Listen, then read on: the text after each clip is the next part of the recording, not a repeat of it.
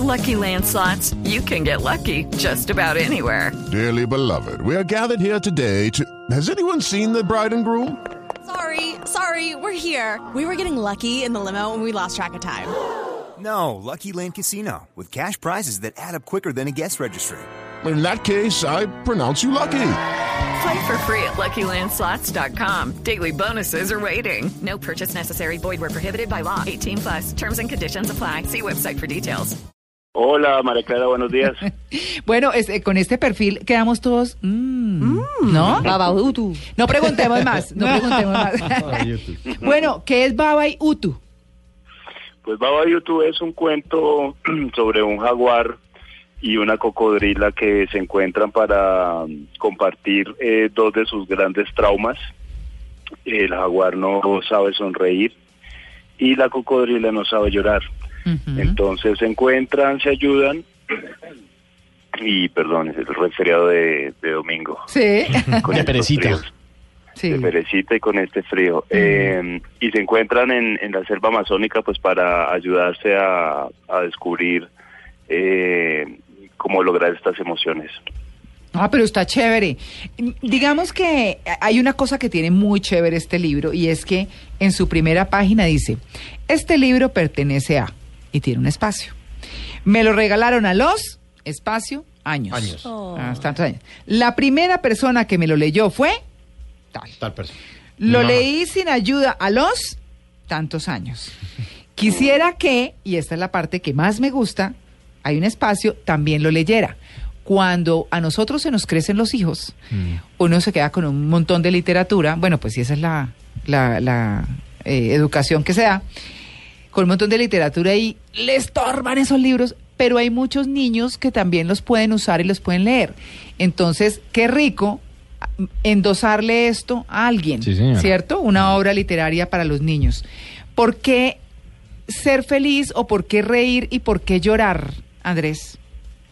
Pues básicamente, María Clara, eh, est- estos son sentimientos eh, que se comparten, es decir, eh, cuando exteriorizamos la alegría o la tristeza, eh, de alguna manera alguien la percibe, alguien la ve y se convierte también en, un elemento de compartir. Cuando compartimos la tristeza, eh, compartimos la alegría, estamos eh, como, como seres humanos que necesitamos comunicarnos, compartir.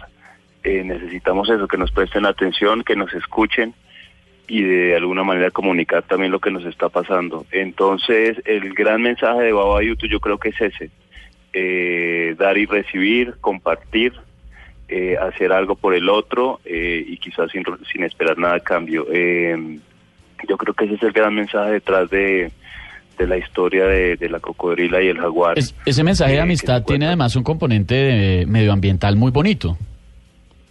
Sí, sí, quise un poco eh, traer personajes nuestros. Siempre nos leen cuentos o fábulas animales de- del león como el rey de la selva, del elefante, de, de, de la cebra, del tigre y de alguna manera eh, casi no hemos explorado nuestra nuestra nuestra nuestra selva, nuestra Amazonas, eh, considerando que el jaguar es el rey del Amazonas que tanto en el Amazonas como en el Caribe tenemos animales como cocodrilos, babillas. De hecho, el nombre Babayutu viene del ticuna, Ah, una de nuestras lenguas amerindias. mm, Eh, baba significa cocodrilo babilla ah. y Utu significa de hecho jaguar.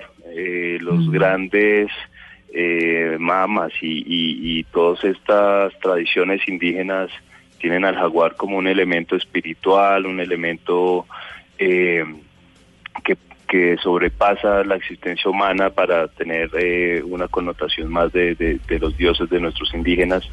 Y entonces quise rescatar estos animales que son nuestros para enseñarle también un poco a los niños eh, nuestra fauna. Claro. Enrique, eh, ¿cómo fue el proceso con Matador para, para hacer este trabajo? Usted escribe el cuento y él le fue mandando como las gráficas. Yo hace muchos años cuando vi a Matador dije, él debería es hacer cosas como infantiles. O sea, yo me imaginaba est- estas gráficas como en un canal Sí. como en el cartoon de, para niños. Sí. ¿Cómo, ¿Cómo fue? Además porque la, la, la gráfica y el dibujo de la jaguar es buenísimo. Ay, es súper lindo, sí. Sí, no, me encanta, me encanta que lo digas porque mm, Eh, yo trabajo en la industria editorial hace algunos años, casi 10, y pues conocí muy de fondo toda esta industria de, de literatura infantil y juvenil, la admiro mucho. Hay grandes exponentes colombianos como Yolanda Reyes, Jairo Huitrago, Irene Vasco, María del Sol Peralta, en fin, eh, me quedaría corto mencionándolos a todos. eh, y por otro lado hay una tradición de ilustradores pues importantísimos como Rafael Jokten, eh, y se me escapó también, eh, y, y unos ilustradores que siempre han acompañado estos procesos de, de literatura infantil, que son de hecho grandes, no solo grandes ilustradores, sino también se convierten en, en grandes autores. Eh, pero para esta historia Baba YouTube eh, yo quise, como, como decías tú, un trazo eh, particular. Y como dice el matador en, en su ilustración, en su caricatura, tiene pues una línea, digámoslo, infantil, muy cartoon. Incluso personajes políticos eh, parecen muy tiernos de la mano de matador. Eh, y entonces eh, el Matador que ilustra también libros de Daniel Samper, Sí, Ricano, no, por no, es que es ejemplo, y- y, de otros autores. Eh, nos sentamos a conversar un día y, y le pregunté si, si había pensado alguna vez ilustrar algo para niños. Mm. Él no se lo esperaba, no lo había pensado. Y hay un tema pues también muy emotivo y es que el año pasado eh, su papá, don Ovidio, Sí. eh, que fue el primer paciente que en aplicarse la eutanasia y un tema muy polémico. Eh, su papá tenía finca y trabajaba con animales y eh, los animales para Matador pues son un tema importante y, y le sonó eh, el tema de ilustrar un cuento para niños eh, con personajes animales. Ay, mire, hay una cosa muy interesante. Mire, es que cuando uno, cuando, cuando uno está mirando aquí, si uno se pone a detallar los dibujos de Matador, eh, además de la historia, porque es que ya les voy a contar una cosa. Uno ve a Baba. a Baba con Crocs. Con Crocs. Muy bueno. Buenísimo. Además es una combinación buenísima. Y en la parte Bueno, li- sí. eh, sí, en la parte literaria dice, Baba era una pequeña cocodrila que vivía en el Amazonas. Los animales del pantano la querían tanto que rara vez estaba sola o aburrida. Y oigan esto, tenía unos ojos verdísimos como las hojas de los árboles y una bella sonrisa de 78 colmillos Ah, caramba. que hacía olvidar lo letal de su hocico. Entonces, lo que me gusta es porque un niño dice, ¡Oh! 78 colmillos. Entonces empieza, a- ¿no? Porque el niño empieza de una vez a hacer las cuentas y todo.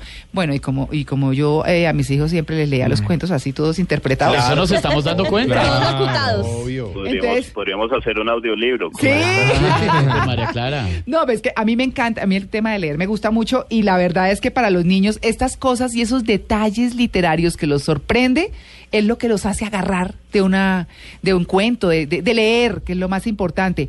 Pues Enrique, esto está divino, está hermoso, colorido. Bueno. Sí, la historia muy linda. Lo felicito, le mando un abrazo enorme. Muchas gracias, ojalá los lean, eh, les Sí. gusten a los niños. Lo que dices tú de leer en familia es importantísimo Mm. porque así se genera el hábito y pues es un es un libro dedicado a todos los niños del país y, y a sus papás. Es Enrique Rojo, autor de Baba y Utu, con la ilustración de Matador. Divino el libro, 9 y 30.